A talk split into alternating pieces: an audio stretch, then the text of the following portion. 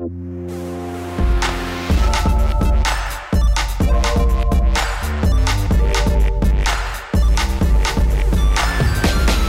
Ihr hört Rush, den Gaming-Podcast von Giga Games und Detector FM. Wir nehmen Spiele ernst und sprechen in dieser kleinen vorweihnachtlichen Folge über die Faszination von Retro-Spielen, unter anderem über äh, Games in der DDR, aber auch ein bisschen darüber, wie wir eigentlich Spiele erhalten können und ob wir das überhaupt wollen oder nicht. Ich bin Christian Eichler von Detector FM und spreche ohne komische Einleitung jetzt mit Stefan Otto von Giga Games. Hallo Stefan. Hallo Christian, vielen Dank, dass du darauf verzichtet hast. Ja, ich, nachdem ich die letzte Folge geschnitten habe und das Intro mehrfach gehört habe, dachte ich mir so, okay, ich lasse es mal.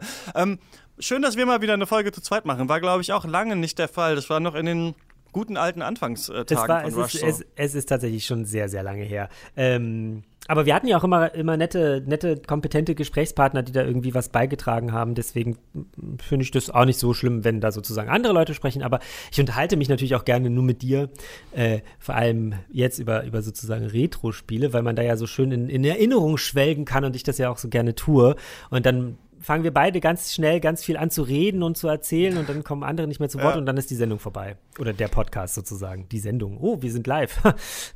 Ja, ich, ich, ich habe mich so gefragt in der Vorbereitung, äh, es ist ja auch so ein bisschen jetzt so eine kleinere Folge, die wir machen, ne, weil wir das Thema irgendwie ganz schnuckelig finden und weil ja die im PlayStation Classic rausgekommen ist. Und habe ich gefragt, ob wir beide eigentlich nicht so auch einfach sch eigentlich schlechte Menschen sind, um das zu hosten. Also ich weiß nicht, wie groß deine Retro-Spielesammlung ist, aber ich habe äh, sehr viele auch meiner alten Konsolen und Sachen äh, schon verkauft und bin mittlerweile auch so ein Typ, der auch die Hüllen von Spielen wegschmeißt und so und einfach nur in so einen Schuber einsortiert. Und ähm, also mein, meine Wohnung sieht gar nicht so Videospiel-nerdig aus, wie ich innen drin bin. Wie ist es bei dir?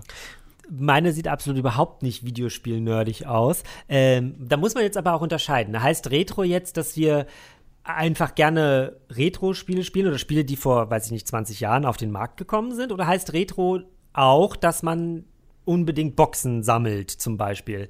Das sind ja zwei, das sind ja schon zwei unterschiedliche Dinge. Und ich würde sagen, beides ist in Ordnung und deswegen betrachte ich mich eher so als, als den, den ersten Part. Und ich habe ja durchaus viel gespielt in meiner Vergangenheit, besitze aber 80 Prozent davon nicht mehr. Aber äh, tatsächlich, ähm, mein Freund spielt gerade über GOG, ich habe leider vergessen, wie das heißt, ein Spiel, das ist irgendwie aus den 80er Jahren und ich sitze dabei und finde das unglaublich faszinierend, weil es halt ähm, weil ich da sehr Spaß dran habe und ich habe das, glaube ich, schon mal in einer anderen, einer sehr frühen Folge erzählt, als ich noch sehr klein war, saß ich immer bei meinem Bruder ähm, in seinem Zimmer, weil er der einzige von uns beiden war, der einen PC hatte. Und er hat da so Sachen wie Prince of Persia oder hat so ein ganz altes GTA drauf gespielt. Und ja. ich saß daneben und war total fasziniert. Und, ähm, und habe das, hab das sozusagen aufgesogen als kleiner Knirps. Und deswegen äh, ja, doch, natürlich sind wir die richtigen, diese, diese Sendung oder diesen, diesen Podcast, warum sage ich immer Sendung, diesen Podcast zu hosten. Ja, das hast du viele Sachen angesprochen. Du sagst Sendung natürlich, weil du ein alter Radiohase bist. Wahrscheinlich, äh, ich ja. auch. Ähm, deswegen, deswegen verfällt man da immer mal,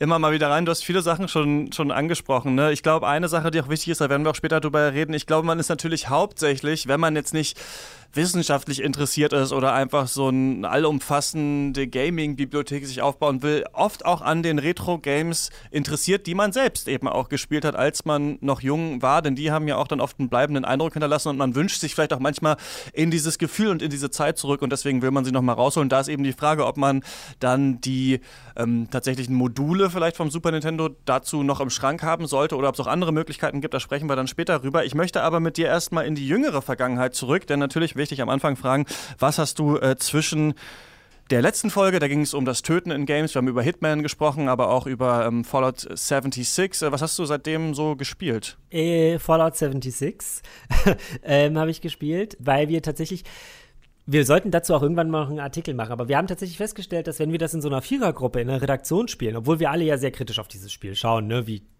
man das halt so tut, hatten wir damit halt echt unglaublich viel Spaß und haben das sozusagen jetzt halt irgendwie drei, vier Abende und so lange ist halt die letzte Produktion der Folge auch noch gar nicht her, haben das quasi irgendwie drei, vier Abende irgendwie so ein paar Stunden lang gespielt. Ich weiß noch, letzten Freitag irgendwie fünf Stunden oder so haben wir, haben wir da, glaube ich, äh, Fallout gespielt, aber halt nicht Quest an Quest an Quest, sondern wir sind halt durchs Ödland gelaufen und haben das Ödland erkundet und wurden von anderen Leuten angegriffen, die 30 Level über uns waren.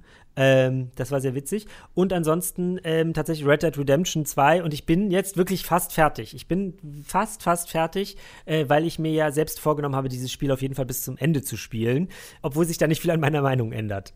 zu dem Spiel. Aber ich werde es auf jeden Fall bis zum Ende durchziehen und dann äh, ist gut. Red Dead und ich, wir haben dann ausge also wir haben dann alles gesagt, was wir uns sagen müssen. Mir fällt so ein bisschen auf, dass manche der großen Spiele, die in diesem Jahr rausgekommen sind, beeindruckend waren, aber ich keine Lust hätte, die nochmal zu spielen. Und das ist bei Red Dead Redemption 2 bei mir auch so. Da habe ich kein Interesse, mir eigentlich diese Story nochmal anzugucken. Und da schließe ich an an ein Spiel, das ich versucht habe, nochmal zu spielen und das mir unnatürlich schwer gefallen ist, und das ist Assassin's Creed Odyssey, da nochmal reinzukommen. Denn ich hatte das jetzt ganz lange liegen und dachte, okay, jetzt gegen Jahresende solltest du es dann vielleicht doch mal durchspielen. Ich war ja nur so 15 Stunden oder so drin. Und das fand ich ganz schwierig. War in Athen, habe dann so ein paar Sokrates-Quests gemacht und das ist ja auch wirklich nur gehe da hinten hin, klau das, komm wieder zurück, schleich dich da rein, komm wieder hierher, der nächste Gesprächspartner ist wieder irgendwie 600 Meter weg und irgendwie ist es, also habe ich mich gefühlt wie so ein Dienstbote, ähm, der da von A nach B geschickt wird. Und auch die Kämpfe, das ist auch ist mir dann aufgefallen, doch auch ein bisschen ruckelig und hakelig so. Dieses Kampfsystem ist natürlich besser, als es vorher war, aber so viel Spaß macht es auch nicht. Und dann, weißt du, bist du in so einem Gefecht, dann kommen gleich irgendwie fünf Söldner an und du denkst dir schon wieder so, oh nee, dann habe ich direkt wieder ausgemacht. Also ich muss mal schauen. Ich weiß noch, dass ich total gehypt davon war, dieses Setting zu erleben, mich ein bisschen mit der Odyssee auch zu beschäftigen und auch, wir haben ja auch das Interview damals gefühlt, ne, geführt, hm, wie war das eigentlich in der Antike und so. Und da war ich total in diesem Assassin's Creed Odyssey Hype drin, aber jetzt dachte ich mir so, ja, irgendwie eigentlich ist es auch noch ein Assassin's Creed Spiel und und das ist doch ganz schön grindig und dauert ganz schön lange, bis man auflevelt. Ja. Also ich habe natürlich auch nicht so viel Zeit, aber man muss ja alle Nebenquests machen und die sind witzig geschrieben, aber was man in den Nebenquests macht, ist doch auch sehr langweilig und deswegen glaube ich tatsächlich, dass ich das nicht sonderlich viel weiter noch spielen werde. Ja, ja das ist eigentlich ganz witzig, weil ich ja auch Assassin's Odyssey, äh, well, Assassin's Odyssey Creed. Also, ich habe dieses Spiel auch gespielt, das ich jetzt nicht aussprechen kann, ACO. Und ähm, habe ja dann aufgehört, um Red Dead Redemption 2 weiter, äh, ja doch, Red Dead Redemption 2 weiter zu spielen, äh, was ich ja davor sozusagen gespielt habe, dann aufgehört habe, weil ich keine Lust mehr hatte und so. Und ich habe jetzt so, also Assassin's Odyssey, Mann, was ist denn los? Assassin's Creed Odyssey. Assassin's Creed Odyssey. Man muss dazu sagen, es ist schon am Abend. Ich bin schon müde. So. Ja. Ähm, also, Assassin's Creed Odyssey ist quasi mein Lichtblick.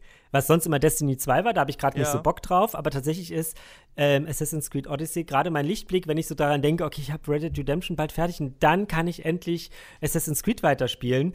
Ähm, und ich habe ein bisschen Angst, nachdem du das jetzt so gesagt hast, nicht darüber nachgedacht habe und so dieses Spiel quasi kurz mal in mir selbst Revue passieren ließ, dachte ich so, scheiße, eigentlich hast du recht oh Gott, das wird bestimmt ganz schlimm. Vielleicht lasse ich es einfach und spiele dann doch irgendwie, weiß ich nicht, Divinity Original Sin 2 oder so. Ja, Keine das ist ja ein Spiel, was wir auch beide noch auf der Liste haben, was ja. wir eigentlich in diesem Jahr auch noch beenden wollen. Aber ob das in den nächsten zwei Wochen klappt, das wage ich auch zu bezweifeln. Auf jeden Fall fand ich das sehr interessant, wie sich dann doch so ein bisschen mein früher Eindruck, den ich von Assassin's Creed Odyssey hatte, ganz am Anfang, dass es sehr grindig ist, dann doch jetzt wieder so verstärkt hat und ich ähm, ja, dem jetzt wieder ein bisschen misstrauischer gegenüberstehe. Also mal schauen, ob ich da nochmal reingucke.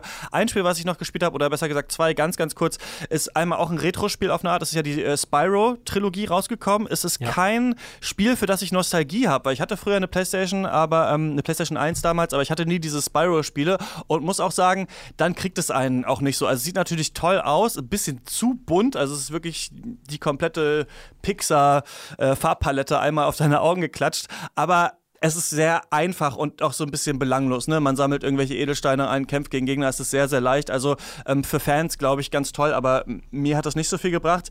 Ähnlich bunt und kitschig auch Dragon Quest 11 und da muss ich jetzt sagen, nachdem ich das letztes Mal so groß getönt habe, ich habe es jetzt aufgegeben auch. Also das war für mich, das waren jetzt, für mich waren das die zwei Wochen irgendwie das nicht so, das nichts zündet so richtig bei dir. So war das jetzt bei mir und ich habe Dragon Quest 11 in 15 Stunden gespielt, ähm, bin relativ schnell auch durchgekommen, glaube ich, über die Hälfte aber das ist wirklich gar nichts für mich und das werde ich dann aber nochmal im Jahresend-Podcast ausführen. Das will ich jetzt nicht noch hier in diesen Podcast rein äh, quetschen. Aber genau, das war so die Woche ungefähr so Chris. für mich. Also ich hoffe, ich werde nochmal gekriegt vom Gaming. Irgendwie hat es mich ein bisschen, ein bisschen verlassen in diesen zwei Wochen, aber ist ja auch mal okay. Christian, Christian ist gescheitert am ja. Spielen. Nee, aber ähm, weil du das gerade sagst, ne, so man, man wird hoffentlich nochmal gecatcht vom Gaming. Wir beschäftigen uns ja alle, du jetzt natürlich äh, aufgrund dieses Podcasts noch mehr, aber wir vor allem halt aus beruflichen Gründen sehr intensiv mitspielen. Und deswegen lese ich in meinem Urlaub eigentlich fast nur, wenn ich mich irgendwie unterhalten muss, weil ich mir nicht irgendein Museum oder irgendwas angucke, sondern lese halt. Und ich habe zwar meine Konsole irgendwie mit dabei oder mein Gameboy oder so ein Kram, aber ich benutze das ja relativ selten, meistens nur auf den Flügen, weil man halt auch manchmal ein kleines bisschen Abstand davon braucht. So, um, um vielleicht auch zu erkennen, wie gut es eigentlich ist, was man da so tun kann.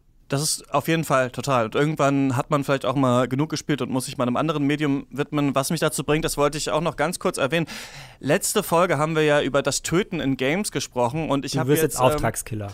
Ähm, äh, genau, ich habe mich jetzt an der Auftragskiller Akademie angemeldet und ähm, das war's äh, von mir in diesem Podcast. Nein, ich habe den neuen Lars von Trier Film The House That Jack Built im äh, Kino gesehen, wo es darum geht quasi, dass ein Mörder, der seine Morde als Kunst begreift, ähm, ja sich nicht mit dem Teufel, aber quasi mit einem Gesandten der Unterwelt unterhält und immer vor ihm rechtfertigen muss, warum hat er diese Morde getan und er sagt quasi, ja, Morde sind Kunst und auch das, was die Nazis gemacht haben und so weiter. Also super heftig, total eklig auch in Szenen der Film, aber war ein interessantes Erlebnis. Also wer nach dieser unserer Hitman-Folge so ein bisschen über Töten in Popkultur nachgedacht hat und äh, die Nerven hat, der könnte sich mal den neuen Lars von Trier-Film im Kino angucken. Da ist man wirklich mal damit konfrontiert, ähm, tatsächlich mit dem Töten und sogar mit einer Figur, die das verherrlicht. Und da habe ich mir auch gedacht, so weit sind Spiele nicht. Also, dass du diesen Jack, den du da in dem Film siehst, spielen könntest, das wäre überhaupt, das wäre niemals möglich. Also da sieht man quasi, dass das Kino noch ich würde sagen, sich mehr trauen kann als, als Spiele, würde ich ihm jetzt mal so äh, dahinstellen. Aber ja, manchmal auch ganz interessant, sich mal anderen Medien zu widmen. Aber ich würde sagen, wir kommen wieder zurück zu Spielen, oder? Mm, ja, ich muss mir nur kurz nochmal aufschreiben, wie der Film heißt. Uh, The House That Jack Built. Aber nichts für, nichts für Zartbeseitete. Aber, man, aber so brutal ist es auch nicht. Also man kommt schon durch. Okay, gut.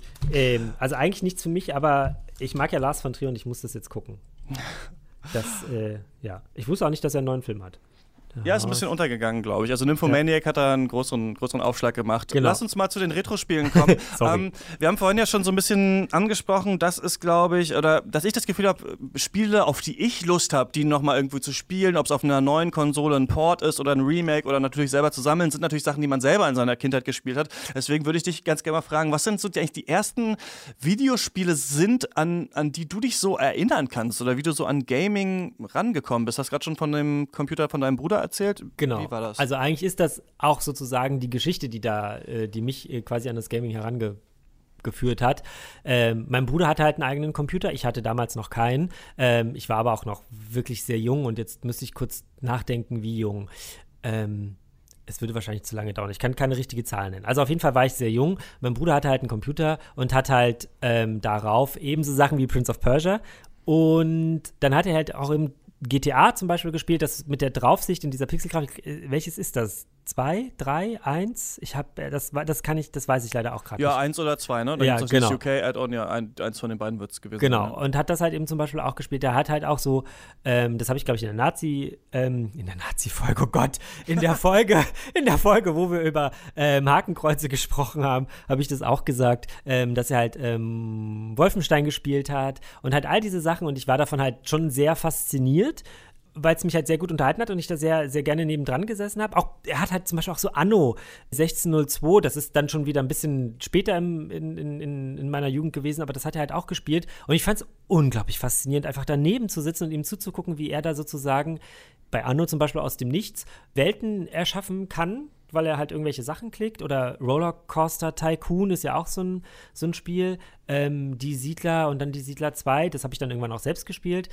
und all die Sachen. Und für mich war das halt wie so, so ein bisschen wie Fernsehen, nur dass wir dieses Fernsehen quasi bestimmt haben, weil ich natürlich ihm halt auch gesagt habe, ja, jetzt geh doch mal da lang und jetzt mach doch mal das und wieso schießt du denn die ganzen Leute tot? Was haben die dir denn getan? Und wahrscheinlich waren das viele, viele Jahre. Für mich ist das auf einen relativ kurzen Zeitraum komprimiert, weil ich mich da auch nur so sporadisch dran erinnern kann. Ähm, und irgendwann habe ich dann meinen eigenen PC bekommen. Und das hat dann dazu geführt, dass ich zuerst mal versucht habe, all diese Sachen, die er gespielt hat, selbst zu spielen.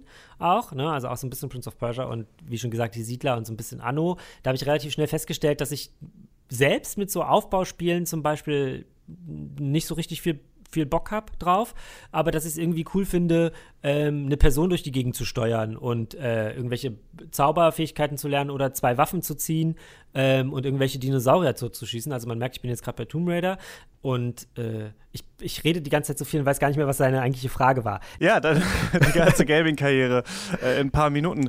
Ja, bei mir war es so, dass im, ich glaube, das erste Spiel, was ich gesehen habe, war auch Prince of Persia, also dieser Klassiker noch, dem, der äh, 2D war, ne? Ja. Und der ja auch recht brutal war, also wo der Prinz dann ja wirklich auch unten so in die, ja. in die Spikes reingefallen ist und auch ja. geblutet hat. Und ich, ähm, ja, das habe ich mir auf jeden Fall gemerkt. Ne? Also es hat mich, glaube ich, nicht so verstört als Kind, aber der läuft ja auch barfuß, glaube ich, durch dieses Spiel. Also genau. irgendwie war das schon mhm. so ganz ähm, gruselig. Und ich weiß noch, dass es so eine Zeit war, wo auch noch nicht alle in der Familie immer so verstanden haben, was überhaupt ein Spiel ist, wie das funktioniert, was das Ziel überhaupt eines Spiels ist. Also wo sich öfter auch mal Leute rangesetzt haben, so ein bisschen gespielt haben, hat man wieder ausgemacht und man hatte nicht wie heute, ne, so dass ich denke, oh Gott, ich muss jetzt mal Assassin's Creed Odyssey durchspielen, sondern es war so, man hat so ein bisschen gespielt und dann auch wieder so ein bisschen ähm, gelassen. Jill of the Jungle war noch so ein Spiel, das habe ich irgendwann auch mal in so auf so irgendeiner Mac-Sammlung mal gefunden. Da hat man so eine, ja, so eine Frau durch den Dschungel gesteuert, die an so Lianen und sowas ähm, hochgeklettert ist. Und so meine erste eigene richtige Konsole war dann der Game Boy damals. Und ähm, da weiß ich auch noch, dass man auch Spiele manchmal getauscht hat, auf irgendwelchen, irgendwelchen Läden auch ausgeliehen hat damals noch. Und da war so dieses äh, Super Mario 2, The Golden Coins, so ein ganz, ganz wichtiges Spiel für mich. Aber da weiß ich auch noch, als ich, als ich das ähm, Game Boy Zelda damals bekommen habe, ähm, Link's Awakening, ich nicht verstanden habe, was das Ziel des Spiels ist. Und meine Mutter auch nicht, weil wir kannten dann Mario und wussten, okay, da musst du von links nach rechts laufen. Und bei Zelda konntest du ja überall irgendwie hin, nach oben, nach unten. Und dann gab es auch noch Text und so weiter. Und das weiß ich noch, dass es lange gedauert hat, ähm, das erstmal zu verstehen und dann bis zum Durchspielen. Ich weiß nicht, wer das Spiel kennt, man weiß, am Ende ist da immer an diesem Ei von dem Windfisch und da muss man so eine Zahlen, äh, nee, eine Richtungskombination wissen, um durchzukommen. Und das hat ewig gedauert, weil es gab kein Internet und du kanntest halt noch, du kannst noch drei andere Leute, die das Spiel hatten und die haben dann halt nach einem halben Jahr gewusst, wie es geht und dann hat man es irgendwie durchgespielt.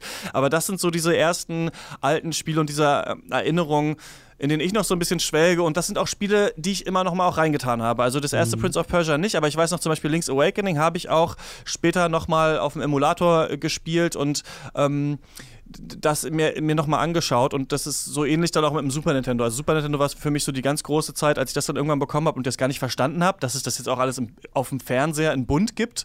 Ähm, und das sind so die Sachen, für die ich eigentlich so, so die Nostalgie habe, würde ich sagen. Ja. Ja. Da fällt mir gerade noch äh, tatsächlich auch, das hatte ich auch schon mal so ein bisschen nebenbei erzählt, wir hatten ja irgendwann auch so ein Sega Master System 2 mit äh, Sonic, 2 und noch zu einem anderen Spiel mit diesem Fisch, der sich so lang machen kann, wo ich mir immer nicht merken kann, wie das heißt, und mit diesem kleinen Jungen, der immer so Burger isst. Äh, auf jeden Fall dieses Sonic-Spiel. Wir haben das weiß ich noch, zu eine Million tausend Prozent in meiner Jugend, als wir dieses Ding neu bekommen haben und das quasi zusammen gespielt haben und da gemeinsam vor der Konsole saßen. Meistens hat mein Bruder gespielt, ich habe zugeguckt. Wir haben das nie bis zum Ende geschafft. Niemals. Wir haben dieses Spiel nie durchgespielt. Und irgendwann ähm, als ich dann älter wurde, wir sind dann nochmal umgezogen und dann hatten wir unsere eigenen Zimmer und so weiter und so fort, ähm, habe ich dieses, diese Konsole wieder ausgepackt, weil wir haben die ja nicht weggeworfen, wir haben die ja äh, behalten sozusagen. Und weil wir beide irgendwie älter waren, ähm, haben wir dann quasi nochmal angefangen, dieses Spiel zu spielen und dann haben wir es plötzlich geschafft. Das äh, ist auch noch so ein Sache. Und das, also, dass wir es plötzlich geschafft haben, das war da halt auch so, da war ich, glaube ich, schon so 14 oder 15, ne? Also nicht, das war nicht irgendwie, ich war acht, sondern da war ich, da waren wir halt schon echt älter. Und es hat quasi so lange gedauert, bis wir dieses Spiel durchgespielt haben, äh, weil wir es vorher nicht geschafft haben. Genau, genau, das kenne ich aber auch. Ich habe dann auch ähm, große Rollenspiele, die ich gerne mochte, wie Terranigma zum Beispiel, ähm, dass ich damals auch nur beim Kumpel, also das fand ich auch so, war auch die Zeit, wo dann auch nur der Kumpel hatte das und das. Ne? Heute ja. würde man ja sagen, haben die alle irgendwie Smartphones und können Fortnite darauf spielen und so weiter, aber irgendwie früher war das noch so, da hatte dann nur der eine das und dann hat man das mal gesehen und dann hat man zehn Jahre später gedacht, Moment mal, das gab's ja. Also ich finde, man hat auch so verschiedene Nostalgiephasen für das Frühere. Also, das, ich glaube, so meine richtige Super Nintendo-Nostalgiephase war vielleicht so vor zehn Jahren oder so. Also, als ich gerade so 20 war, da hatte ich dann nochmal richtig Lust, ähm, mir das alles nochmal anzuschauen und dann vielleicht auch nochmal ein Modul gekauft, das Super Nintendo nochmal rausgeholt und nochmal so ein bisschen, bisschen gespielt. Das ist jetzt wieder so ein bisschen ähm, vorbei, aber äh, ja, das kenne ich auch, dass man es dann nochmal rausholt und dann nochmal spielt und merkt, ach ja, jetzt kriege ich es gut hin. Oder das Gegenteil, ich check überhaupt nicht mehr, ja. wie ich das, wie ich das ja. irgendwie ganze Nachmittage lang, lang spielen konnte. Ich habe aber, das, ähm, ja. Äh, noch, äh, ein, eine noch. äh, ich habe genau das ähm, bei dem, äh, wie heißt es, Super Mario Land 2 zum Beispiel, ja. weil das war nämlich mein, also ich habe mir irgendwann diesen Gameboy gekauft und zwar nicht den grauen, sondern da gab es die schon in dieser farbigen Version, oh ja, also nicht im Farbdisplay, sondern in der farbigen Version. Ich habe ihn in Rot gekauft und ich habe für diesen Gameboy, ich weiß nicht wie lange gespart, um genug Geld zu haben lass es 150 Mark gewesen sein damals. Ich weiß nicht mehr, was das Ding gekostet hat. Und ich weiß noch, wir sind in das Karstadt gefahren mit meiner Tante zusammen und ich bin schnurstracks in diese Spielwarenabteilung gelaufen, zu diesem roten Gameboy. Und dann sehe ich, oder dann realisiere ich eigentlich erst, als ich dort stehe, dass ich zwar genug Geld habe, um mir diesen Gameboy zu kaufen. Aber, aber kein Spiel. Aber kein Spiel. und dann realisiere ich außerdem, dass es aber eben Super Mario Land 2 war das, glaube ich, mit dem roten Gameboy und so einer, das ist halt so eine Plastikbox gewesen, ja. gibt. Und ich habe bestimmt eine Stunde lang meine Mutter bearbeitet, dass die mir das Geld noch dazu gibt, damit ich das gesamte Paket kaufen kann, damit ich halt Super Mario Land 2 habe und diesen roten Gameboy. Den hatte ich dann auch und ähm, es hat dann halt auch funktioniert und das war quasi so meine meine eigene erste, ich habe mir das Ding selbst angeschaut, weil sonst habe hab ich das irgendwie mal geschenkt bekommen oder ver vererbt von meinem Bruder, der hat quasi einen neuen PC bekommen, ich habe seinen alten gekriegt und sowas. Aber diesen, diesen Gameboy habe ich mir quasi selbst gekauft das Spiel hat halt meine Mutter bezahlt, aber den Gameboy habe ich mir selbst gekauft.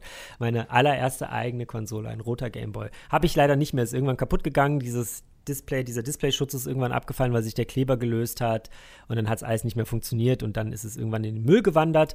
Aber seither aus jeder Generation ein Gameboy-Modell sozusagen. Ja, und für mich ja. glaube ich auch mit, also das, das wichtigste Spiel oder eines der wichtigsten meiner frühen Kindheit, Super Mario Land oder Mario Land 2 auf dem, auf dem ursprünglichen Gameboy und eben auch ein Spiel, bei dem wir auch nicht so ganz wussten, da gibt es jetzt Bosse, man muss über diese Karte, also ich erinnere mich da wirklich noch, ich weiß noch ganz genau, wie ich es mit meinem Vater durchgespielt habe. Ich weiß noch, meine Mutter hat geschlafen und wir saßen irgendwie sonntags nachmittags äh, auf, auf der Couch und haben das zusammen immer abwechselnd irgendwie durchgespielt.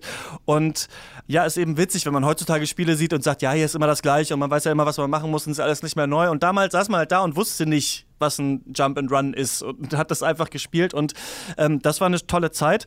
Und äh, genauso oder ähnlich vielleicht hat sich die Staatssicherheit in der DDR, krasse Überleitung, auch gefragt, was machen die Gamer da denn eigentlich? denn auch in der DDR, im Haus der jungen Talente, wurde 1988 schon gezockt. Auch vor allem Westspiele wurden gezockt. Und die Stasi hat da äh, Spitzel eingeschleust, die versucht haben herauszufinden, was machen die jungen Leute und ist das gefährlich. Und ich habe darüber ein Interview geführt mit Dennis Giesler, der hat darüber nämlich einen Artikel geschrieben. Und äh, das hören wir jetzt.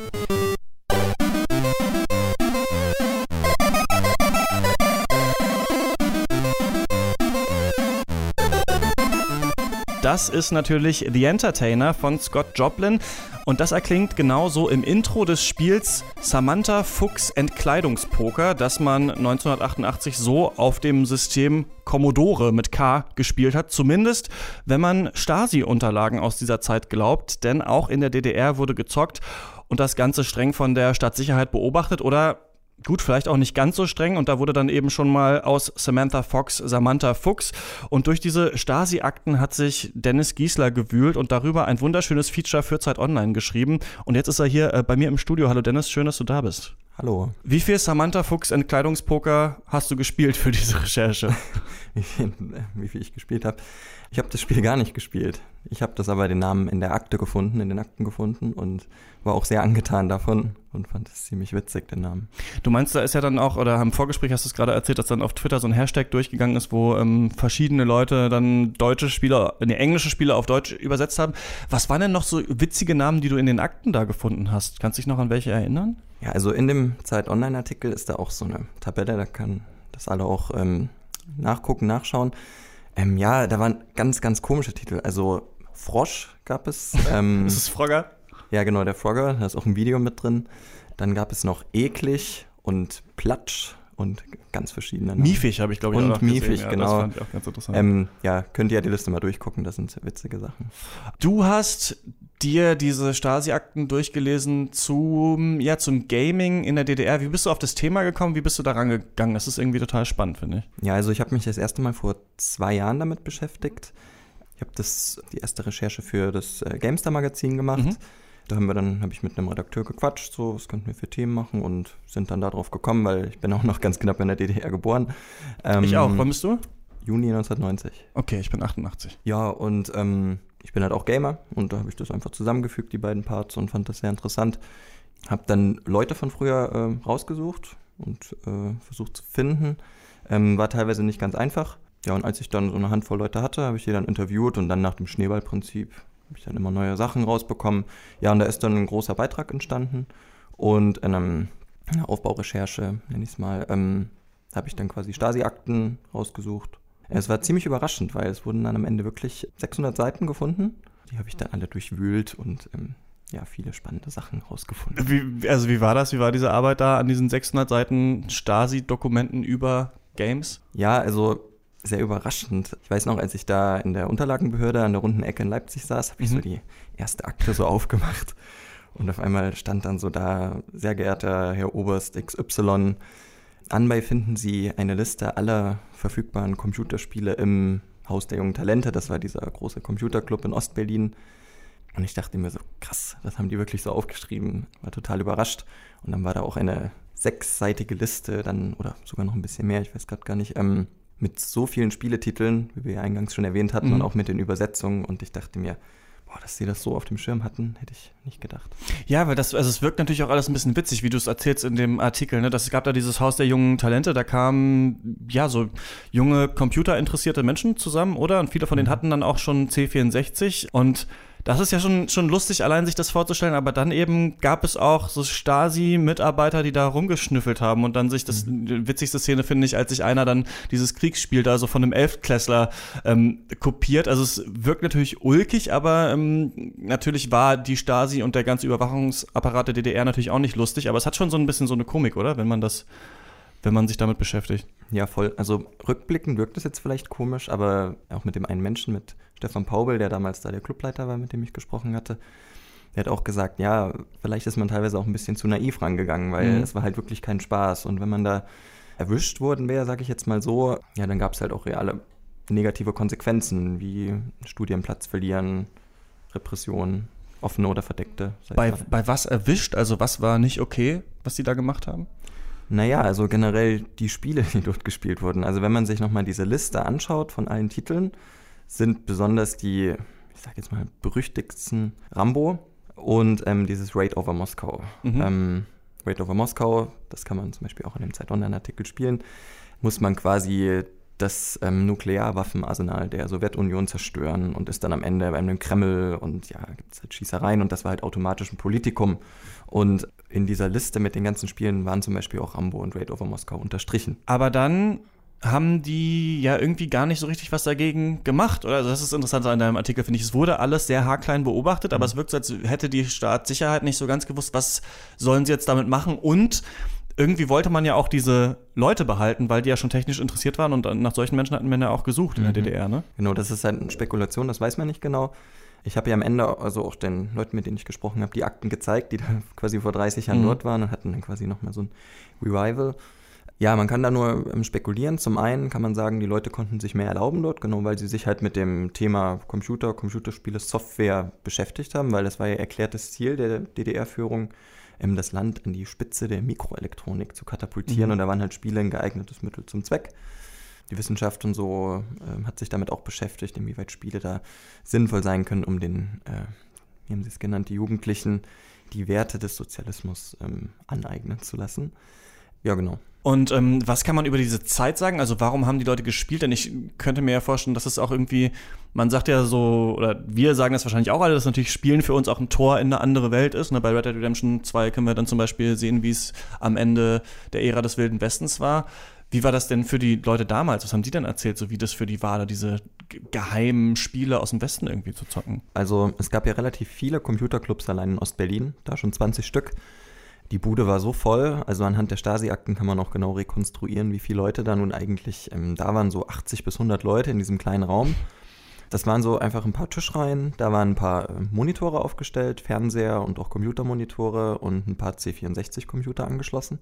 Und vorne war dann eben dieser Clubleiter Stefan Paubel und der hat dann eben offiziell Vorträge gehalten. Also es war ja auch ähm, das offizielle Clubhaus der FDJ, der Freien Deutschen Jugend, der Massenorganisation, also mhm. ideologisch vereinnahmt. Das ist wichtig, dazu zu wissen.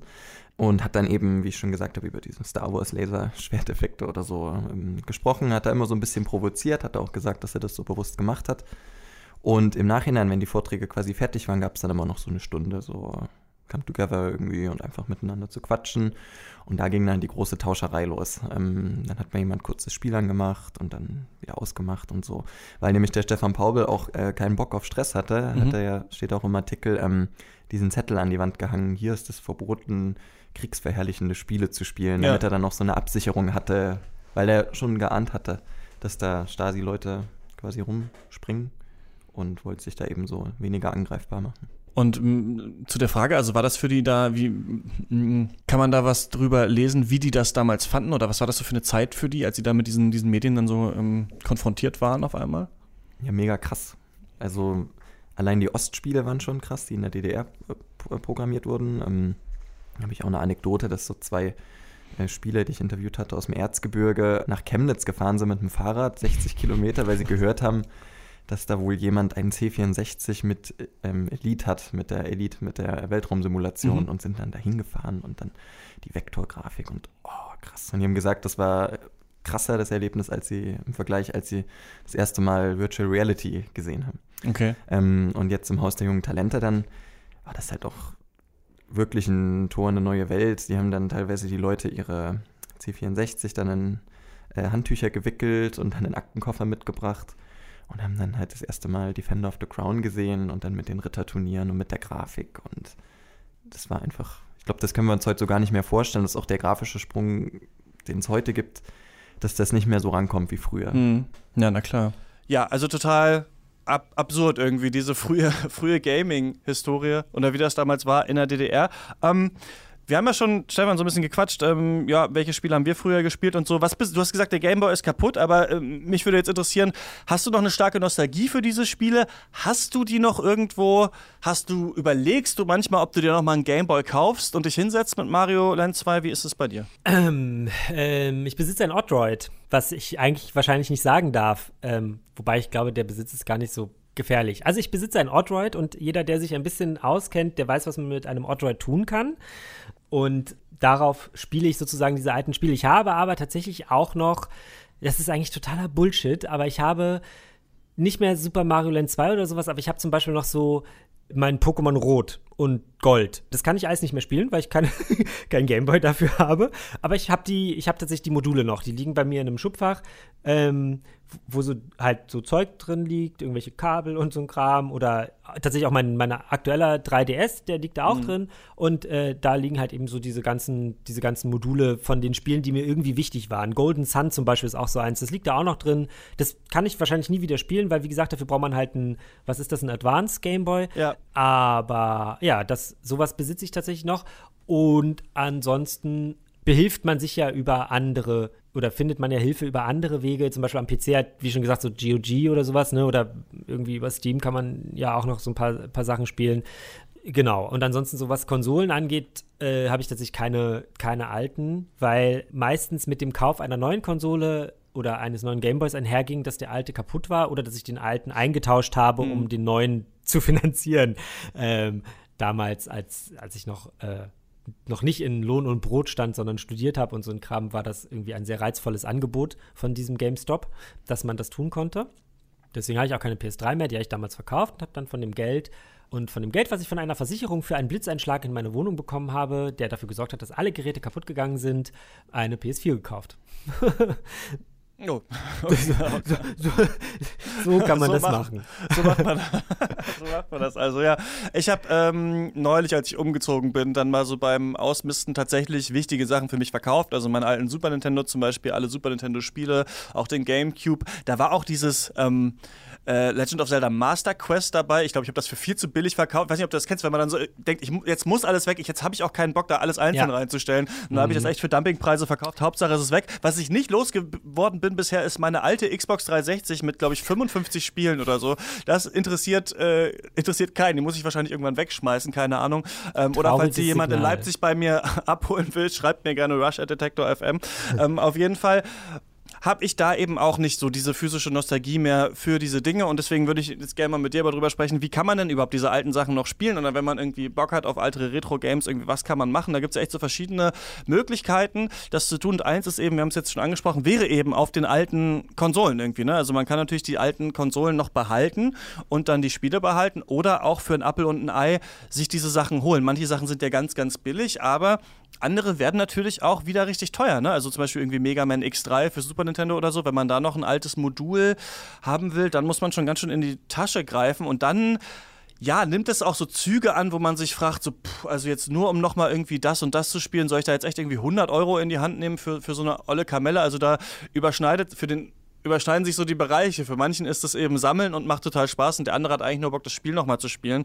Und da gibt es natürlich auch ähm, irgendwelche anderen Wege, wie man das, wie man das machen kann. Aber mhm. eigentlich kann man natürlich auch ähm, ja, sich die ganzen Sachen kaufen und in den Retro-Shop gehen. Und es macht schon auch manchmal Spaß. Also manchmal, wenn ich ähm, auch irgendwie vorbeilaufe an so einem Gaming-Laden, gucke ich schon auch nochmal rein, was da ist. Aber ich, ich würde mittlerweile kein ja, Super Nintendo-Spiel oder sowas mehr mitnehmen. Und ich finde es auch so ganz angenehm, weiß ich auch nicht, wenn die Wohnung nicht so voll ist mit diesen ganzen Spielen. Aber dann kann man eben manche Sachen auch fast gar nicht mehr spielen. Ne? Also zum Beispiel, was ich gerne mal wieder gespielt hätte, wäre Splinter Cell Blacklist. Ähm, das ist ja nie in der neuen Version zum Beispiel für eine PS4 oder so gekommen. Ich habe ja nur PS4 und Switch. Ähm, da hätte ich zum Beispiel Bock drauf. Wer weiß, wann Ubisoft ein neues Splinter Cell macht. Also das kauft man sich dann damit eben auch ein, wenn man nicht so viele Geräte besitzt, dass man manche Sachen dann auch vielleicht gar nicht mehr spielen kann, die eben auch nicht so leicht emulierbar sind. Ja, wobei es ja, also gerade für so alles, was das Thema Module angeht, ähm, gibt es ja tatsächlich so, und die sind auch nicht, nicht verboten oder irgendwas. Es gibt halt so diese, diese Klonkonsolen sozusagen, die irgendwie vier oder fünf Steckplätze für unterschiedliche ähm, Konsolengenerationen vereinen. Und äh, wenn man dann sozusagen das Glück hat, dass man vielleicht nicht mehr die Konsole hat, aber zum Beispiel eben die Module noch, dann kann man eben sich so eine, so eine Klonkonsole irgendwie kaufen für einen für ein Apfel und ein Ei, wie man so schön sagt. Ähm, und zumindest die Spiele, die man besitzt, noch äh, mal spielen, beziehungsweise wir hier in Berlin haben natürlich immer den Vorteil, wir haben ja unendlich viele Flohmärkte. Ja. Und auf diesen unendlich vielen Flohmärkten gibt es unendlich viele Menschen, die unendlich viele Spiele verkaufen. Und zwar aus allen möglichen Generationen, wie man sich das nur vorstellen kann. Da ist, kann natürlich immer gefährlich sein, dass es halt irgendwie kaputt ist oder keine Ahnung was so. Das ist dann halt so. Aber man kann halt auch einfach Glück haben und das läuft alles rund und dann kann man es zum Beispiel eben über so eine Klonkonsole spielen. Beziehungsweise gibt es dann ja auch noch 8-Bit heißen die, also 8-Bit, die Firma ist das, glaube ich. 8-Bit Du, glaube ich. ich. Ja, oder, oder ja, genau, genau die. Äh, und die bieten eben zum Beispiel auch genau diese, also so diese Klonkonsolen an und da auch tatsächlich so Gameboys zum Beispiel. Ne? Und man könnte halt auch ähm, sich einfach, wenn man die Module, so wie ich jetzt halt noch hat, könnte man sich halt auch einfach natürlich so ein Gameboy einfach kaufen und äh, damit irgendwie spielen. Genau, daran ist nur das Problem, du sprichst es jetzt schon so ein bisschen an, Module, Module, Module. Auf ja, den Modulen genau. sind die Batterien meistens jetzt schon durch. Also ich glaube, die vom Super Nintendo halten irgendwie 20 Jahre oder so und äh, irgendwann kann man da dann nicht mehr speichern. Zum Beispiel, wenn wer noch einen alten Super Nintendo im Keller hat, kann man schauen, ob ähm, seine Speicherstände noch da sind von, von äh, Zelda Link to the Past zum Beispiel. Ähm, da kann man aber auch die Batterien austauschen und sowas. Ne? Sowas kann man natürlich in irgendwelchen Shops vornehmen lassen, sowas kann man auch selber ähm, versuchen. Und was es auch gibt, ähm, Emulation können wir gleich auch noch ansprechen, aber es gibt ähm, so ein Gerät, das heißt äh, Red, Retrode 2 zum Beispiel, das kostet so 70 Euro. Damit kannst du zum Beispiel, dann ist es auch legal, eben das auf dem PC zu spielen, auch deine Module auslesen lassen. Also du kannst dann zum Beispiel ähm, auf einem Emulator auf dem PC spielen, aber zum Beispiel ein altes Spiel, was du auch wirklich besitzt, auslesen lassen und auch den Speicherstand mit hochladen, wenn man darauf Bock hat. Also es gibt auf jeden Fall Mittel und Wege. Das Coole natürlich, wenn man die alte Hardware noch hat, ist einerseits natürlich, dass es die alte Peripherie noch ist. Also du spielst es dann eben wirklich auch auf dem Gerät, für das es gemacht wurde. Ne? Also am besten natürlich dann noch auf dem, mit einem Super Nintendo Controller am Super Nintendo auf dem Röhrenfernseher. ähm, andererseits kann es natürlich sein, dass die Sachen schon völlig ausgeleiert sind. Ich ne? glaube, also, das, ist, das, das, ist, so, ne? das ja. ist die größere Herausforderung, jemanden zu finden, der noch einen Röhrenfernseher besitzt. Ja, manche haben natürlich immer noch einen im Keller. Ich hatte meinen auch lange aufgehoben, falls ich mal wieder Bock habe. Aber ich habe dann irgendwann gesagt, ey komm, nee, eigentlich äh, keine Lust drauf. Ähm, eine andere Sache natürlich, was man machen kann, du hast es schon angesprochen, auf dem P PC, ähm, klar, Good Old Games, da gibt es viele Sachen auch auf Steam und sowas. Der PC ist da auf eine Art natürlich noch die dankbarste Plattform, weil sich irgendwie die Plattform nicht so richtig ändert und es mittlerweile diese Services gibt und man ähm, viel, viel da runterladen kann, auch viel für billige Preise kaufen kann. Und ähm, das ist ja auch total leicht. Ne? Also es gibt auch, zum, weiß ich nicht, ja Leute, die haben früher, wie du vielleicht auch, die Siedler gespielt ne, und haben aber ganz lange gar kein Spiel mehr gespielt ähm, und haben wieder Bock drauf. Die, das ist ja wirklich kinderleicht, einfach auf GOG zu gehen und, und sich das runterzuladen. Bisschen Oder schwieriger man- ist es für Konsolenspieler, äh, wenn die auf Portierungen warten müssen. Genau, oder man kann sie sich jetzt auch einfach, also gerade die Siedler ist ja zum Beispiel so ein Beispiel, das kann man sich jetzt halt auch einfach wieder kaufen. Ubisoft bringt ja eine Siedler-Collection heraus mit allen Spielen sozusagen, die es bislang gab für den PC. Also, sowas, das ist tatsächlich der Vorteil am PC-Spiel sozusagen. Ich glaube, die lassen sich leichter erhalten und äh, nachspielen als eben die ganze, diese ganzen Modulsachen.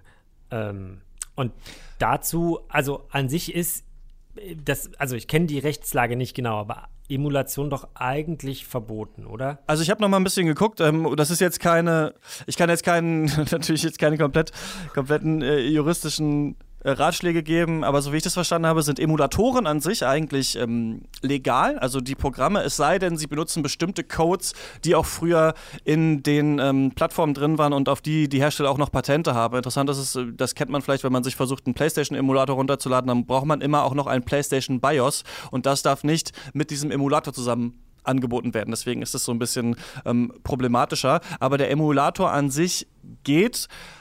Das Problem sind eben die Spiele. Ne? Man kann ja auf ganz vielen, also es ist wirklich, das ist ja wirklich sau leicht und auch im Internet nicht versteckt. Also man braucht ja fünf Minuten und dann hat man irgendwie das Super Nintendo-Spiel, was man möchte, inklusive Super Nintendo-Emulator runtergeladen und äh, installiert und so weiter. Das ist aber nicht okay und es ist auch nicht okay, rechtlich, wenn man das Originalspiel besitzt. Das ist so eine Urban Legend, die sich hält, dass wenn ich jetzt früher mal Secret of Mana gekauft habe, dann kann ich es mir heute illegal runterladen. Nee, man müsste es eigentlich schon selber auslesen vom eigenen Modul. Wer das wirklich macht und ob da wirklich jemals dann Nintendo mit dem Anwalt kommt und sagt, hier, du hast dir irgendwie Secret of Mana runtergeladen, das steht natürlich in den Sternen, das hat man ja so auch noch nicht gehört, aber Nintendo geht eben vor gegen Plattformen mittlerweile. Ne? Da gab es ja dieses Genau. Jahr so ein paar Ja. Fälle, dass Nintendo wirklich die auf Millionen auch verklagt hat. Das war Ähm, die größte tatsächlich, glaube ich sogar. Ähm, und die müssen, also haben natürlich relativ schnell äh, die Reißleine gezogen und gesagt, oh, dann machen wir es nicht mehr.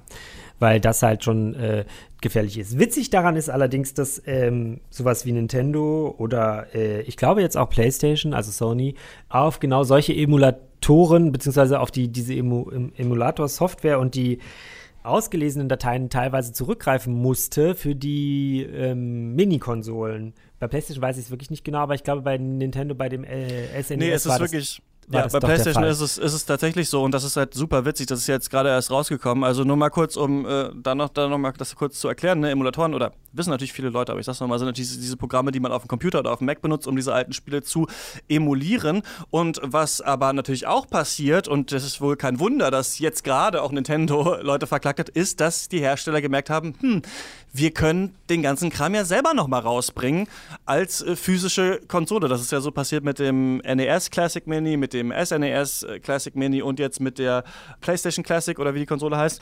Und bei Emulatoren hast du ja so ein paar Komfortfunktionen, die es gibt. Ne? Also du kannst natürlich einfach nur das Spiel anschmeißen und dann läuft es in relativ pixeliger Optik. Aber du kannst zum Beispiel, wenn du ein Spiel über einen Emulator spielst, normalerweise an jeder Stelle speichern. Also du kannst Save States machen, was zum Beispiel dann nicht ging auf dem Super Nintendo oder auf dem Game Boy. Du kannst auch verschiedene Filter dazu wählen, damit das Spiel auf deinem HD-Fernseher trotzdem ein bisschen aussieht, als würdest du es über eine Röhre spielen. Und noch viele andere Sachen. Es gibt zum Beispiel Turbo-Knöpfe, da kannst du vorspielen. Ich fand das sehr ähm, angenehm, als ich mal Chrono Trigger ähm, gespielt habe auf, auf einem Super Nintendo Emulator. Dann kommst du halt ein bisschen schneller durch diese random Kämpfe durch und sowas. Und jetzt hat man eben diese Funktionen nicht auf dieser neuen Sony-Konsole gehabt, aber Leute haben eine Tastatur einfach angeschlossen an die PlayStation Classic und ein paar Mal Escape gedrückt und gesehen, dass man das alles einstellen kann. Also Sony hat auf dieser Konsole selber äh, ganz komische unterschiedliche Versionen auch von diesen Spielen mitgeliefert. Manche waren 50 Hertz, manche irgendwie 60 Hertz. Jetzt haben Leute herausgefunden, ey, man kann das da alles sogar einstellen. Sie haben einfach uns noch keine Möglichkeit gegeben, das zu machen. Und dadurch wirkt das natürlich dieses ganze Konzept schon so ein bisschen, ja, fadenscheinig und Stimmt, es war irgendwie. tatsächlich auch erst äh, heute oder gestern, als die, als das Ja. raus aufkam, ne? Ja, ich erinnere mich dran. Interessantes Konzept, möchte ich mal sagen.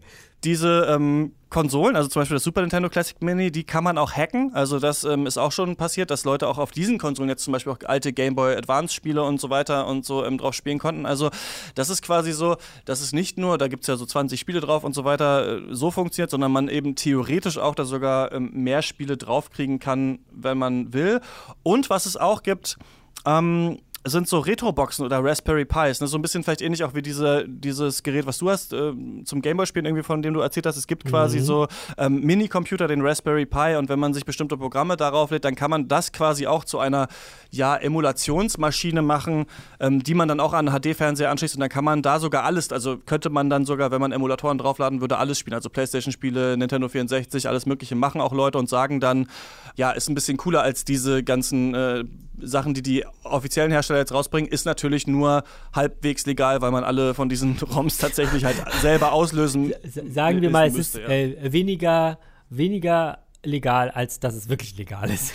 So, genau so. Also halbwegs legal ist schon eine optimistische Beschreibung, glaube ich. Ich würde ich würd gerne mit dir darüber sprechen, so warum wir überhaupt jetzt diese, oder was das Problematische an diesen Mini-Konsolen ist, denn ich finde, das Problematische daran ist ein bisschen, dass im Umkehrschluss die Portierung von alten Spielen auf die neuen Konsolen halt überhaupt nicht gut funktioniert. Ne? Also wenn wir uns mal angucken, wie es aussieht auf der PS4 und wie es auch aussieht auf der Nintendo Switch zum Beispiel. Mann, es ist 2018 und ich kann da nicht einfach Secret of Mana mir verkaufen, das Super Nintendo spielen oder Terranigma oder selbst Super Mario World kann ich nicht spielen auf der, auf der Switch, weil Nintendo ja da irgendwie selber jetzt ihren eigenen Online-Service hat und sie sagen, gib uns eine Grundgebühr und du kriegst erstmal NES-Spiele. Und da können wir halt überhaupt nicht reinschauen. Da ne? gibt es irgendwie drei im Monat, keine Ahnung, was da kommt. Keine Ahnung, ob irgendwann da auch mal Super Nintendo-Spiele kommen, ob da auch mal Gamecube-Spiele kommen. Also da ist so ein bisschen free for all. Jeder kann jetzt da die Mega Man Collection rausbringen oder irgendwas anderes. Und da ist natürlich Good Old Games und so viel geiler, ne? Oder Steam, weil wir da auf alles Mögliche zugreifen können, was es mal gab. Und jetzt sagen sie halt, ja, aber wir haben ja hier diese Mini-Konsolen mit 20 Spielen. Also das ist, finde ich, schon problematisch, weil ja auch bei manchen Spielen gar nicht klar ist, wer hat die Rechte und so weiter. Und da sind natürlich die Emulationsbenutzer im illegalen Bereich unterwegs, aber die können sich natürlich alle 3000 Super Nintendo-Spiele runterladen und haben da ein Archiv. Und ich ja. finde, es gibt einfach für uns noch kein legales Archiv und das nervt mich eigentlich, weil auf ein paar Sachen hätte ich mal Bock. Hier Wario Land 4 oder sowas. Ja, kann ich nicht spielen, muss ich mir einen alten Gameboy kaufen oder so. Das ist schon echt irgendwie blöd. Microsoft ist da noch am besten, würde ich sagen, mit der Xbox. Ähm, Rückwärtskompatibilität. Ja. ja, aber die soll ja angeblich jetzt auch bei der nächsten PlayStation kommen. Das ist zumindest ein bisschen so ein Gerücht. Und ich verstehe aber tatsächlich bei Nintendo, das muss ich auch sagen, verstehe ich auch nicht, warum sie nicht einfach äh, Virtual Console. Also ich meine, die gibt es ja für den Game Boy. Ähm, beziehungsweise für die Wii gab es die doch auch. Und warum, also was ist so schwer daran, das auch für die, Play, äh, für die, für die Switch äh, anzubieten? Das, das würde, Liebe Nintendo-Menschen, beantwortet das doch mal. Also, Nintendo Deutschland wird wahrscheinlich nicht viel dazu sagen können, deswegen übersetzen auf Japanisch und mal die Japaner fragen. Aber. Ähm, ich frage ähm, mich auch, also eine, eine, eine, Vermutung von mir wäre eben, dass sie quasi das Gaming Netflix machen wollen für ihre, für ihre Spiele und sagen, okay, jetzt bringen wir die NES-Spiele und irgendwann kommen dann die Super Nintendo-Spiele. Ich könnte mir auch vorstellen, dass sie zweigleisig fahren, also dass sie zum Beispiel sagen, wir machen jetzt NES und irgendwann Super Nintendo und GameCube machen wir halt nur Remasters und die können wir richtig teuer verkaufen. Aber das ist halt das nervt einen einfach. Also zum Beispiel, wir haben da ja auch schon mal drüber gesprochen, über Remakes und Remasters und sowas. Und das ist ja zum Beispiel bei der Spyro Collection jetzt, die draus ist, so, das soll ja dann sogar jetzt dazu führen, dass es sich nochmal so anfühlt wie früher, weil die Grafik geupdatet wurde. Aber die alten Spyro-Spiele ja, die kann ich jetzt nirgends spielen, ne? außer auf dem Emulator, weil zum Beispiel auf dieser neuen Playstation sind die auch nicht drauf. Also das ist echt sehr kuratiert von denen. Man wird da ganz schön gegängelt und ähm, es nervt. Und es wäre echt mal cool, wenn einer da mal, und wer weiß, wer es ist, einfach ein cooles System sich überlegt. Vielleicht ist es Microsoft, vielleicht ist es Sony nächstes, mit der nächsten Konsole, die einfach sagen, so hier sind jetzt einfach mal alle unsere Spiele und wir machen trotzdem auch noch Remasters und Remakes und das ist auch cool. Aber hier kannst du erstmal alles kaufen. Gibt's irgendwie nicht. Ist irgendwie, äh, ja, relativ bescheuert eigentlich. PlayStation Now. Also, oder? Das geht doch so ein bisschen in so eine Richtung. Stimmt, PlayStation Now macht es ein bisschen. Habe ich mich nicht so viel mit beschäftigt, ist aber ist natürlich, genau, wer dann, wer dann die alten Spiele streamen, genau. Vielleicht ist auch das Streaming da die Zukunft und eben nicht nochmal alles, alles einzeln zu kaufen. Ja, aber das steht ja noch, steckt ja noch so ein bisschen in den Kinderschuhen auf jeden Fall. Games, ja. Games Streaming, ja. Ja, aber da jetzt wieder neue Konsole und so, Konsolengeneration, gibt ja Gerüchte, dass genau das sozusagen eins der Ziele ist von Microsoft und dass sie deswegen quasi ja irgendwie an zwei Ausführungen ihrer kommenden Konsole arbeiten. Ne? Aber wird sich, wird sich zeigen, wenn es soweit ist wir wollen noch mal kurz so ein bisschen darüber quatschen, wie Spiele archiviert werden oder beziehungsweise wie das das ähm, Computerspielemuseum in Berlin macht. Denn du hast dich ähm, zu denen begeben. Ne? Du warst vorhin da. Genau, ich war heute im Computerspielmuseum und äh, habe dort mit Mascha Tobe gesprochen. Sie ist äh, Kuratorin dort im äh, Museum und ähm, wir haben uns natürlich nicht nur die Frage gestellt, wie so das, also wie man so alte Spiele und Konsolen erhalten kann, sondern äh, uns tatsächlich auch versucht, irgendwie so ein bisschen der Frage zu nähern, was eigentlich die Faszination am Thema Retro ausmacht. Das Computerspielemuseum beschäftigt sich ja mit alten Spielen, unter anderem natürlich auch mit neuen. Und ähm, ein Thema, was da bei alten Spielen natürlich immer wieder aufkommt, ist ja irgendwie das Thema Retro, weil alte Spiele irgendwie Retro sind. Gibt es jetzt für das Museum eigentlich irgendwie einen, einen Fragebogen oder irgendeine Einschränkung oder ab wann so ein Spiel quasi als Retro gilt? Ähm, ich glaube, wir haben keine offizielle Arbeitsdefinition oder den Handlungsleitfaden, äh, zehn Schritte, wie man ein Spiel als Retro definiert sondern es sind ganz unterschiedliche Facetten, die ein Spiel zu einem retroartigen Spiel machen können. Das äh, muss ja nicht auf jede Facette des Spiels zutreffen. Das kann zum Beispiel die Grafik sein, das kann irgendwie ähm, das Genre sein, dass es ein sehr minimalistischer Sidescroller ist oder ähnliches. Es kann aber auch zum Beispiel ein neues Spiel sein, was dadurch ein bisschen Retro-Elemente bekommt, dass es zum Beispiel in einer sehr aufwendig produzierten Box mit sehr vielen Beigaben, mit einer Map und ähnlichem daherkommt. Insofern ähm, wäre das ein sehr, sehr langer Handlungsleitfaden, den wir da definieren müssten, weil es eben nicht so einfach ist meistens. Nun gibt es ja seit einigen Jahren so eine Art Retro-Welle, möchte ich sagen. Also ne, Nintendo hat irgendwie zwei Mini-Konsolen rausgebracht. Die PlayStation ist jetzt tatsächlich erst in dieser Woche sozusagen nachgezogen. Könnt ihr euch das erklären, woran das liegt? Ähm, ich glaube, das liegt an ganz unterschiedlichen Sachen und ich habe für mich auch noch nicht die perfekte Antwort gefunden. Ähm, ich denke, dass die Herangehensweisen der einzelnen Personen innerhalb dieses Trends auch sehr, sehr divers sind. Also es gibt zum Beispiel einmal diesen Nostalgieansatz, dass man sich an seine Kindheit erinnert und feststellt, oh ja, ich habe meine halbe Kindheit vor meinem NES verbracht und jetzt kommt eben noch mal so ein Best-of, das will ich haben. Dann gibt es Ansätze von Sammlern, die ähm, eben vollständig arbeiten wollen. Manche benutzen das als Wertanlage. Bei mir zum Beispiel ist ein ganz großer Faktor, dass ich als das NES und das SNES rauskam, Spielverbot hatte. Ich durfte das noch nicht, mein Vater aber. Und ähm, jetzt ist eben der 3 sehr groß. Ja, äh, liebe Eltern, wenn man das verbietet, wird die Tochter eben Kuratorin eines Computerspielemuseums.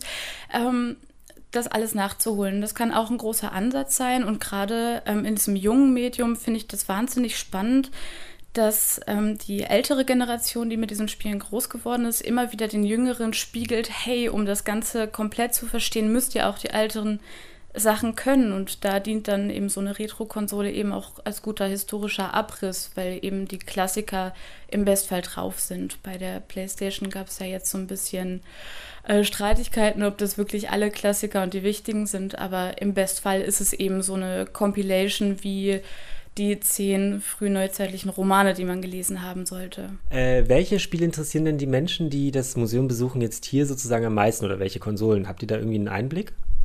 Das ist sehr unterschiedlich, eben weil wir sehr unterschiedliche Zielgruppen haben. Also zum einen haben wir jetzt in den Vormittagsstunden eben hauptsächlich Schulgruppen, die fragen immer zuerst, gibt ihr Fortnite, wo ist Minecraft, äh, habt ihr eine Playstation 4? Und dann muss man immer sagen, naja, das ist noch nicht ganz so Museumsinhalt, weil es eben noch sehr aktuell ist gerade.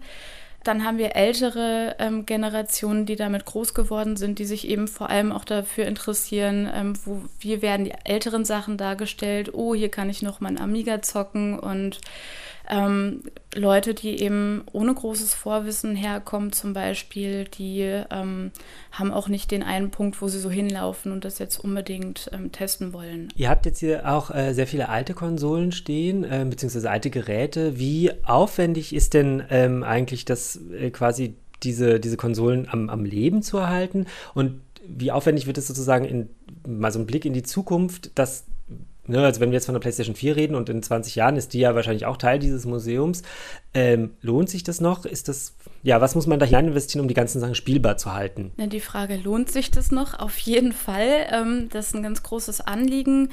Ähm, es gibt ja viele äh, Bewahrungsprojekte im Bereich Emulation, um einfach Spiele ähm, spielbar zu halten. Aber unser Ansatz ist eben auch das Gefühl der Handhabung mitzuvermitteln als äh, kulturgeschichtlicher wichtiger Faktor. Wenn wir uns zum Beispiel so ein ähm, PlayStation 4 Controller heutzutage angucken, der hat auffällig viele Knöpfe im Vergleich zu einem NES-Controller zum Beispiel. Und das wollen wir eben auch abbilden können, dass es da eine äh, sehr eklatante Entwicklung gibt. Tatsächlich haben wir drei Techniker, die zweimal die Woche bei uns alles warten. Also das ist ähm, ziemlich viel Aufwand und solche Konsolen gehen ab und zu eben auch mal kaputt. Das ist alles nicht dafür ausgelegt, dass es, ähm, ich meine, wir haben sieben Tage die Woche geöffnet, haben im Jahr über 100.000 Besucher, die unsere Exponate spielen. Die sind bei weitem nicht dafür ausgelegt. Auch wir müssen dann ab und zu eben Austauschgeräte ankaufen und ähnliches.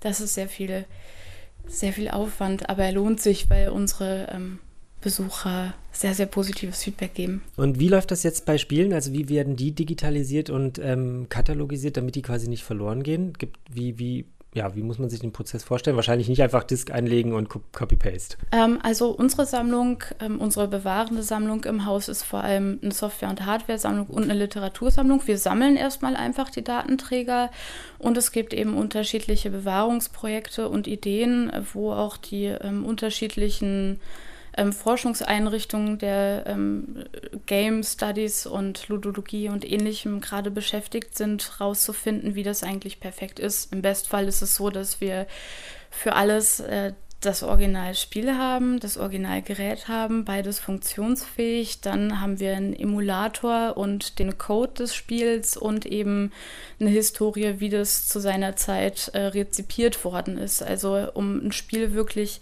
fachgerecht und ähm, umfassend ähm, zu bewahren, bedarf es eigentlich viel mehr als das, was gerade gemacht wird. Aber da wird eben dran gearbeitet. Ein erster Schritt zum Beispiel ist jetzt diese internationale Computerspielsammlung, wo wir versuchen, alle Bestände der Forschungseinrichtungen zusammenzulegen. Und da kann man dann auch Wissenschaftler platzieren, die eben genau daran arbeiten.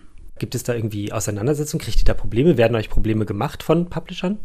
Zurzeit nicht. Die ähm, Hauptprobleme sind eben urheberrechtlicher ähm, Natur und da gibt es unterschiedliche Interessenverbünde. Zum Beispiel ähm, Andreas Lange, der unser Haus verlassen hat, ist ähm, Präsident bei AFGAMP, die eben ähm, Zusammenschluss aus Forschungseinrichtungen sind.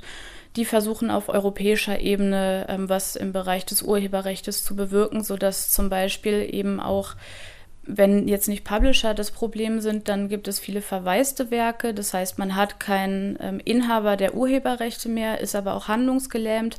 Und da wird gerade auf europäischer Ebene daran gearbeitet, dass es rechtsverbindliche Möglichkeiten gibt, die wohl sowohl den Rechteinhabern, ähm, so denn sie dann noch da sind, ihren Raum lassen, aber eben auch der Wissenschaft und damit dem gesellschaftlichen Interesse ähm, mehr Handlungsspielraum bieten.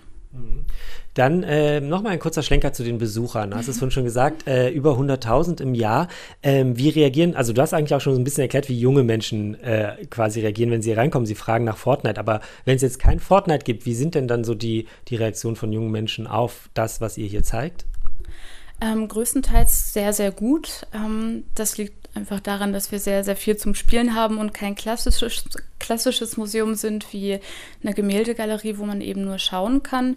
Und meistens ähm, gibt es dann auch so einen Aha-Moment, wenn sie zum Beispiel bei uns in der Arcade-Halle ähm, eben Klassiker wie Frogger spielen und ähm, da hatten wir als Crossy Road zum Beispiel gerade sehr in war, immer das Erlebnis, dass Kinder reinkommen, sagen, oh, guck mal, das ist wie Crossy Road, aber in alt. Und sie haben halt einen sehr, sehr großen Aha-Effekt, weil sie feststellen, dass alles, was sie aus den heutigen aktuellen Spielen kennen, eigentlich viel, viel tiefer verwurzelt ist und schon in den 70ern und 80ern anfängt. Und das ist immer sehr schön dabei zu sein, wenn sie das Klick macht im Kopf.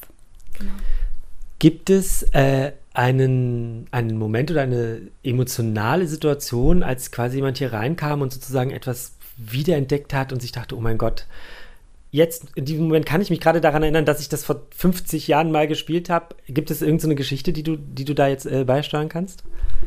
Ähm, ich habe keine konkrete, ja, Nee, eigentlich, ähm, eigentlich passiert das sehr, sehr oft, vor allem an unserer ähm, Wall of Hardware, dass Leute Sachen eben wiederentdecken, Hardware, die sie irgendwann mal in ihrem Kinderzimmer oder im Arbeitszimmer stehen hatten und sagen, ach Mensch, waren das noch Zeiten, als man da seine Diskette reingelegt hat und stundenlang gewartet hat. Aber ähm, ich habe jetzt nicht die eine große emotionale Geschichte, die äh, verfilmt werden kann und die Leute ins Kino holt. Das tut mir sehr leid. Ja, soweit äh, mein Gespräch mit Mascha Tobe vom Computerspielmuseum. Und äh, wer da jetzt mal vorbeigehen möchte, weil er sich für diese ganzen alten Konsolen interessiert und eben keine Lust hat, sich eine eigene Konsole äh, nochmal zuzulegen oder äh, irgendwelche Module, man kann in dem Museum ja auch spielen. Christian, du warst ja selbst auch schon da, ne? Und hast selbst auch schon ein bisschen aus, ausgetestet.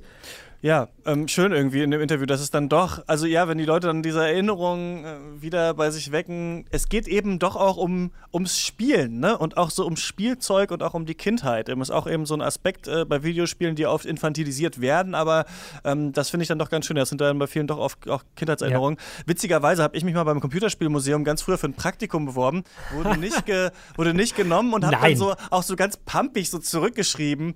Äh, und dann, das, was, da muss ich immer noch noch so dran denken, dass ich da, glaube ich, auch so ein bisschen dann, dann so angepisst war. Finde ich ganz lustig. Aber ähm, ich war lange nicht mehr da. Also vielleicht ähm, schaue ich mir eine neue Ausstellung an. Da würden wir natürlich auch gerne mal eine Folge zu machen, ne? Literatur und Games. Vielleicht kann man genau. das auch irgendwie, irgendwie mal verbinden. Die wurde tatsächlich ja Die wurde tatsächlich bis März noch verlängert. Ist auch super interessant. Also ich war ja, wie gesagt, heute da und habe mir das natürlich auch alles nochmal angeguckt. Ähm, vielleicht sollten wir das bis März irgendwie mal noch angehen, dass man das, dass man das noch macht.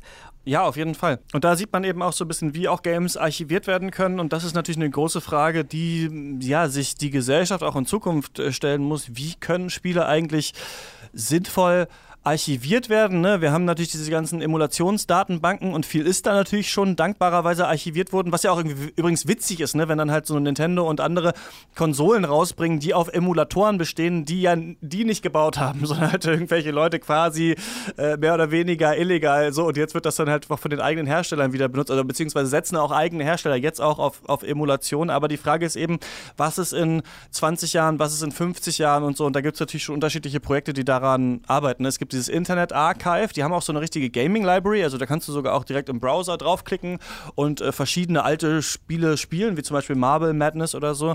Also da gibt es auf jeden Fall Bestrebungen, aber daran schließen sich natürlich ganz viele Fragen an. Ne? Also welche Spiele sollen wir überhaupt archivieren und welche nicht? Ne? Wer soll das überhaupt entscheiden? Wie soll man das archivieren? Ich habe neulich bei den ähm, Kollegen vom Games Podcast, die haben auch kurz äh, drüber geredet und da hat Jochen Gebauer gesagt, das fand ich ganz interessant, dass er auch so meinte, also wie soll das überhaupt sein, wenn jemand in irgendwie 30 Jahren nochmal eine Mission von The Witcher spielen will, um auch vielleicht eine Abhandlung darüber zu schreiben, muss der dann das ganze Spiel nochmal lernen und durchspielen oder kann man das irgendwie auch anders archivieren? Was ist mit Screenshots und so weiter? Also da hängen schon auf jeden Fall viele Fragen dran, aber ich glaube, wir müssen uns auch einfach damit abfinden, auch wenn jetzt alles digitalisiert ist und alles irgendwo bei Twitter und Facebook gespeichert ist, wir werden das nicht alles retten. Also und wir müssen uns, glaube ich, auch von Sachen verabschieden und ich glaube auch von äh, digitalen Spielen. Ja. Aber das ist ja bedauerlicherweise tatsächlich ja immer so. Das ist, Achtung, ein Zitat, das ist der dunkle Schatten, der über unseren Bemühungen hängt, der Schatten des Vergessens. Von wem ist es? Ähm, Walter Mörs und es ist aus Wilde Reise durch die Nacht. Das kann man jetzt komisch finden, aber ich finde das sehr schön, weil es halt äh, genau das sozusagen zusammenfasst. Was du gerade, was wir hier alles erzählen, das ist eigentlich genau das. Ich denke sogar so ein bisschen, dass ähm, ich möchte damit jetzt auch keinem Sammler zu nahe treten. Ich finde es natürlich total cool, auch wenn man Sachen sammelt und sowas. Aber ich habe auch immer so ein bisschen das Gefühl, je mehr man sammelt oder Dinge auch behalten will, desto mehr hängt man eben auch so am Diesseits. Also desto mehr denkt man auch, man könnte, ein bisschen philosophisch zu werden, noch was bewahren oder was mitnehmen. Aber das kann man eigentlich letzten Endes nicht. Ne? Wir müssen alle sterben und dahin da wird man nichts mitnehmen können. Deswegen ist es manchmal auch nicht schlecht, sich zu überlegen, von welchen Sachen kann ich mich trennen. Aber wie gesagt, natürlich ist es cool, dass Leute Sammlungen aufbauen und so weiter. Aber das ist eben auch was, glaube ich, was wir jetzt sehen. Videospiele sind ein sehr junges Medium. Deswegen ist auch da noch nicht viel in öffentlicher Hand. Ne? Also es ist ja so, dass bei bei Büchern und eben auch bei Spielen ist ja eigentlich so ist, glaube ich, wenn die ähm, Schöpfer dann 70 Jahre tot sind, dann ist es quasi allgemeingut. Das äh, habe ich mal ausgerechnet, wäre dann beim Super Mario Bros. 2055. Also vielleicht erleben wir das noch, aber das ist eben noch nicht so und deswegen es wird nicht alles archiviert werden um manche Spiele ist es vielleicht, denkt man jetzt auch nicht schade, aber was ist in 50 Jahren? Ne? Was ist, wenn die Leute sich in 50 Jahren fragen, Moment mal, was war eigentlich mit Fallout 76? Dann ähm, wird man es gar nicht mehr online spielen können. Und das stimmt, fällt mir jetzt auch gerade ein, aber das will ich nur sagen, ist ja auch ein Punkt. Multiplayer-Games, ne? Sind ja oft auch, wenn sie keine Bots haben zum Beispiel, ganz schlecht archivierbar. Also man kann ja, wird ja in 30 Jahren nicht verstehen können, wie genau World of Warcraft funktioniert hat, wenn man keine Let's Plays mehr hat oder sowas. Das ist auch eine ja. ganz andere ja. Frage, aber ähm, auch ganz interessant, ja. Traurig. Ich bin ganz schön deprimiert jetzt irgendwie. nach, nach, diesen, nach diesen Ausführungen von, von deiner Seite. ja, ich, vielleicht äh, haben wir ja noch Glück und werden noch vor unserem Tod irgendwie abgeloadet in die große Games Library die, und werden dann die, spielend im, im Äther. Immer so diese, diese, diese Konfrontation mit der Vergänglichkeit. Also nicht nur mit der eigenen, weil damit werden wir jeden Tag konfrontiert, wenn wir in den Spiegel schauen und irgendwie noch eine Falte mehr entdecken, sondern auch mit all dem, was uns äh, auch immateriell umgibt und was wir halt eigentlich ganz gerne mögen, ne? wo viele Menschen sehr viel Zeit hinein investieren, um eben World of Warcraft zu spielen oder irgendwelche anderen Spiele. Und das ist irgendwann ist das alles dahin. Ja, klar, und je weiter man in die Zukunft geht, also jetzt ist Red Dead Redemption 2 das wichtigste Spiel der Welt, aber wer wird in tausend Jahren noch wissen, vielleicht was Rockstar Games überhaupt war, ne? Also, das ist auch ein ganz interessanter Gedanke. Aber wir wollen natürlich jetzt nicht hier zu traurig sein, sondern vielleicht mhm. mal auch von euch hören, ähm, was sind so eure ja, liebsten Spiele aus der Kindheit? Welche Sachen müssen auf jeden Fall, wenn wir ein riesiges Videospielarchiv machen, was darf da auf keinen Fall fehlen?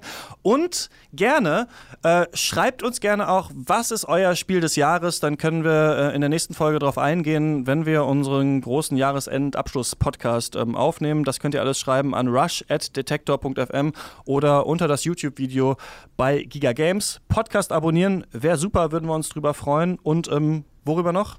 Wir würden uns auch, äh, man kann die Kommentare übrigens auch schreiben auf ähm, dem Artikel, den es auf giga.de slash games äh, zu dem Podcast gibt. Ähm, wir twittern außerdem äh, die Folge immer, wenn sie ähm, erscheint. Das heißt, da kann man unter den Tweeters auch einfach drunter kommentieren oder auf Instagram, da kann man das auch machen. YouTube hast du schon gesagt. Worüber freuen wir uns noch? Bleibt uns gewogen, hört weiter und empfehlt diesen Podcast vor allem weiter, denn er ist ganz toll. Bleibt sauber und äh, denkt jetzt schon an die Weihnachtsgeschenke. Ne? Also vielleicht habt ihr auch schon welche, aber wenn man jetzt geht, ist man noch relativ früh dran. Kleiner Tipp von mir. Das war's von uns. Bis zum nächsten Mal. Viel Spaß beim Spielen. Und dann gibt Christian auch wieder Lebenshilfe. Tschüss.